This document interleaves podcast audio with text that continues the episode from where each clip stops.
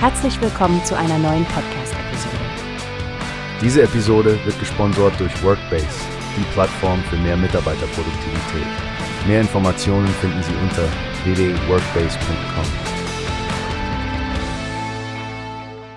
Hallo Stefanie, hast du schon von der neuesten Wendung in der Taurus-Abhöraffäre gehört? Hallo Frank, ja, ich habe den Bericht von NDR Tag gelesen. Anscheinend gab es ja einiges an Aufregung im Bundesministerium der Verteidigung. Richtig. Der geleakte Militaristenchat der Bundeswehrgeneräle durch russische Dienste hat ordentlich für Wirbel gesorgt. Aber es scheint fast, als wäre das eigentliche Thema, die internen Gespräche über Einsatzszenarien der Taurus-Marschflugkörper, in den Hintergrund geraten. Genau, das Bundesministerium hat es geschafft, den Fokus zu verschieben. Statt über die möglichen Konsequenzen dieser Gespräche zu diskutieren, spricht nun alle Welt über das Abhören und das Defizit der Bundeswehr in Sachen geschützter Kommunikation. Echt interessant, wie das Framing hier gearbeitet hat. Es zeigt einmal mehr, wie mächtig die Darstellung eines Themas in den Medien sein kann.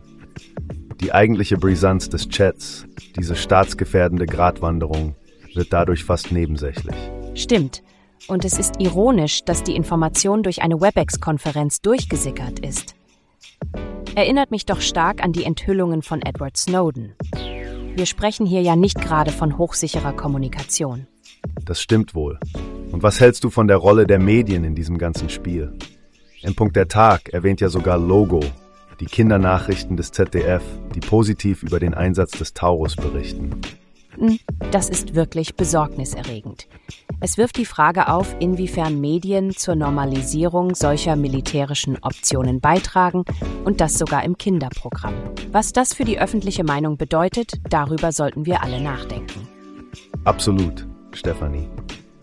Und dann ist da noch die Enthüllung über die Verflechtungen zwischen der Armee und der Rüstungsindustrie sowie die verdeckten Operationen der Briten und des US-Militärs. Da wird der echte Skandal fast zur Fußnote in den Nachrichten. Wirklich ein ernüchternder Gedanke, Frank. Ich hoffe, dass sich die Debatten wieder auf das Wesentliche konzentrieren können. Es geht hier schließlich um viel mehr als nur ein Abhörproblem. Da gebe ich dir recht. Es bleibt zu beobachten, wie sich die Situation weiterentwickelt. Danke für den Austausch, Stefanie. Danke dir, Frank. Wir sollten solche Themen sicherlich im Auge behalten und weiter diskutieren. Bis zum nächsten Mal. Wie hast du gehört? Es gibt eine Plattform, die wir probieren sollen. Workbase heißt die, hört dir das an. Mehr Produktivität für jeden Mann. Werbung dieser Podcast wird gesponsert von